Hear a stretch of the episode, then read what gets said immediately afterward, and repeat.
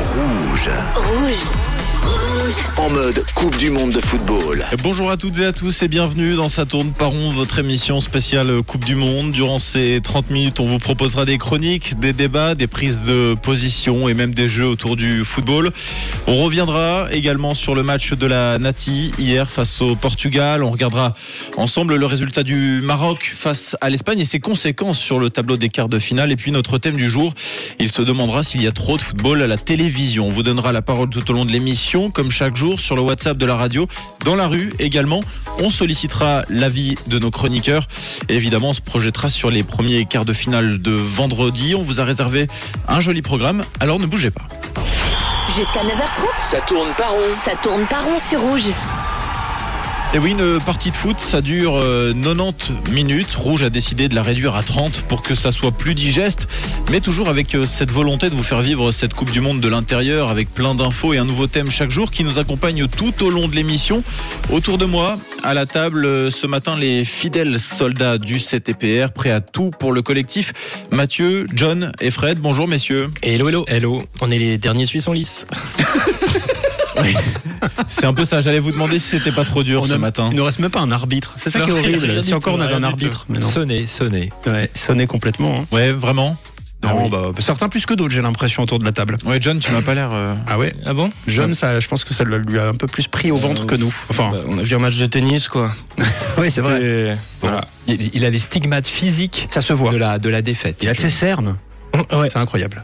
Bon, La tristesse est là. On Ma l'a foi, j'espère que tu, tu es là pour nous remonter le moral, justement, John, euh, qui surveille un peu ce qui se raconte dans la Gazette du football. Alors, au début du mondial, on avait vu quelques sondages qui pronostiquaient le Brésil en finale. On a vu également une dame qui lisait dans les pointes d'asperges euh, et on voyait un Brésil-Croatie en finale avec les pointes d'asperges. Mais comment avoir confiance euh, en eux? On n'a toujours pas eu de bons résultats de la part de ces, de ces paris. hein. On a juste les finalistes.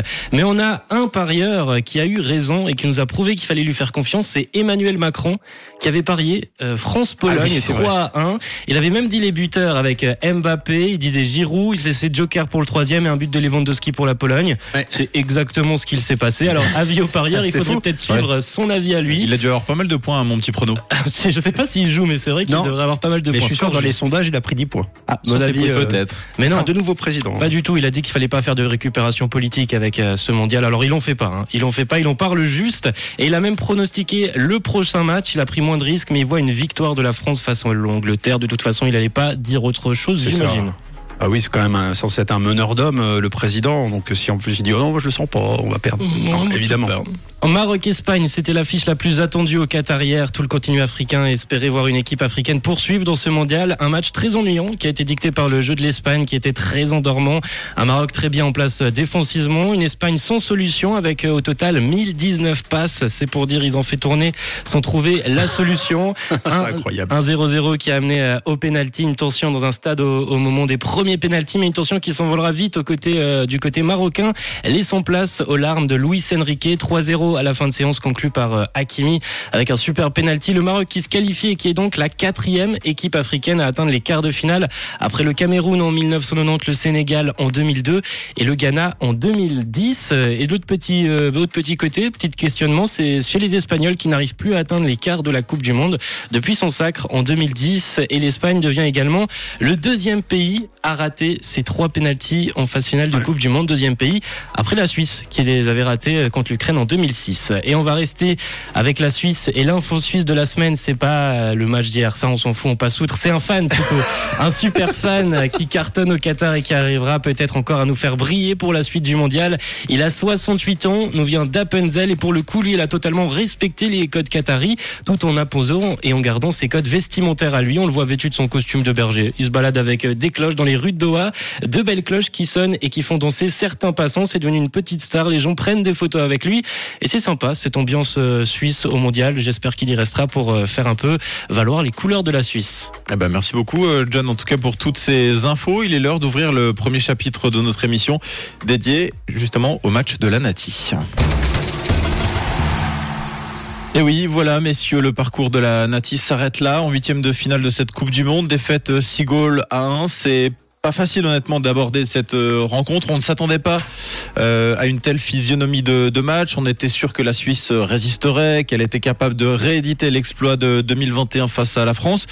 La Suisse qui a finalement été euh, dépassé presque durant 90 minutes. On a vu un Portugal très à l'aise, très solide, très offensif et une Suisse à l'inverse un peu euh, surpassée par le, par l'enjeu, par l'événement. Je sais pas ce que vous en pensez, mais on n'a pas vu euh, de réelle réaction. Euh, j'ai trouvé hier. Hein. Ah oui, alors bon, déjà personnellement, moi je suis encore un petit peu dans la phase, je dirais, d'incompréhension. C'est-à-dire, tu, te prends un coup derrière la tête et, tu sais pas ce qui a pu t'arriver, ce qui a pu se passer, et je n'arrive pas à comprendre comment une équipe qui est solide qui, a, qui faisait un bon parcours, qui était bien en place, peut passer autant euh, à côté de, de, son sujet, sachant qu'on ne peut pas dire que l'effectif était mal préparé.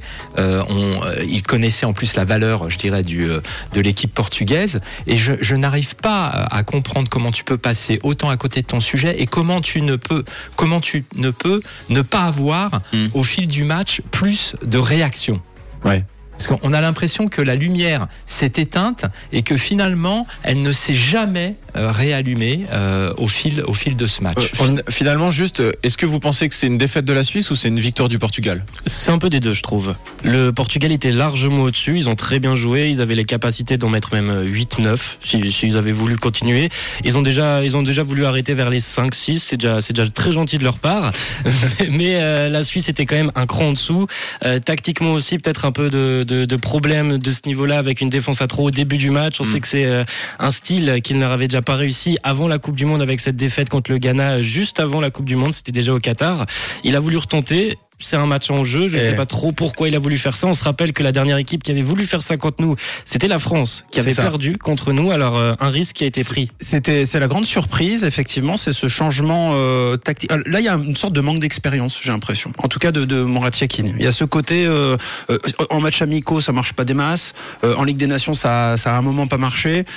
pourquoi le tenter en huitième de finale de Coupe du Monde face à une équipe du Portugal, alors qu'en plus on a déjà des éléments de réponse sur les mm. matchs précédents. On sait là où il faut faire attention, là où il faut pas faire gaffe. En plus, avec euh, un latéral droit qui est pas là, euh, avec une défense centrale un petit peu remaniée, euh, ça faisait beaucoup d'un coup, j'ai l'impression. Oui, mais alors là, là, du coup, on se pose la question justement si c'est un coup de poker subi ou un coup de poker voulu. Euh, par rapport euh, parce qu'en fait euh, là, pour répondre à la question de, de, Tom en tout cas moi je pense que c'est d'abord une défaite de la Suisse avant d'être une victoire du, du, Portugal. On y reviendra peut-être l'équipe portugaise qui a qui a beaucoup de valeur hein. il n'y a, a, pas de débat.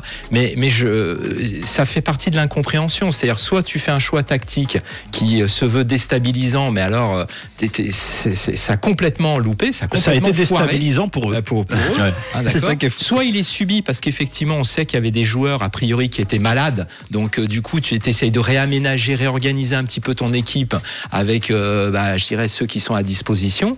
Et là, euh, on va dire, les conséquences sont catastrophiques. Et saleté de clim. Et c'est un, gros avantage pour les pays du Sud. Et pour les pays qui sont habitués à avoir continuellement de la clim. Là, je pense aux Brésiliens, par exemple. Bon, je dis ça en même temps, les Brésiliens, on a très peu qui jouent au Brésil. D'ailleurs, beaucoup jouent en Angleterre. Donc je retire ce que j'ai dit.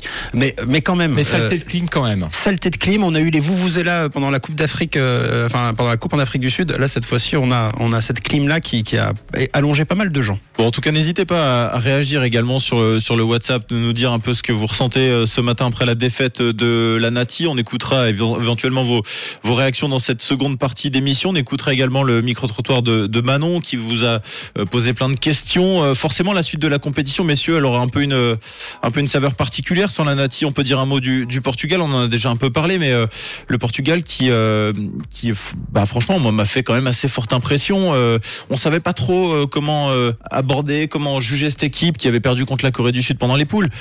là finalement, bah, on sent que l'équipe est prête pour la suite. Quoi. Bah là, on parlait de coaching avec Yakin. Là, le coaching de Santos, chapeau.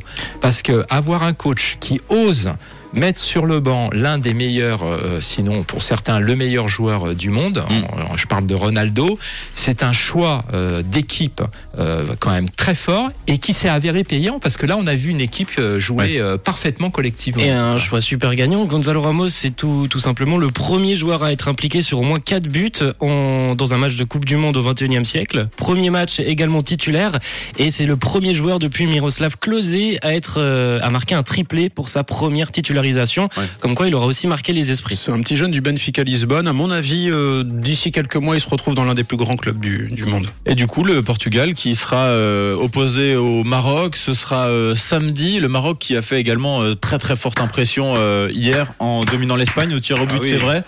Euh, mais le Maroc qui, qui tient bon également, qui avait fini hier, on disait le Maroc a fini premier de son groupe.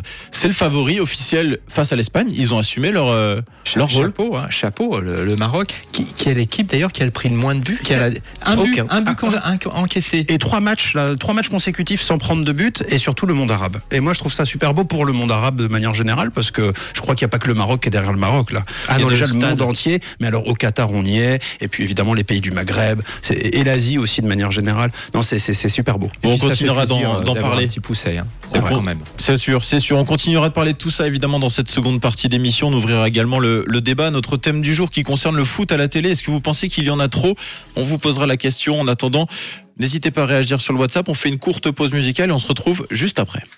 Jusqu'à 9h30, Ça tourne pas rond. ça tourne pas rond sur.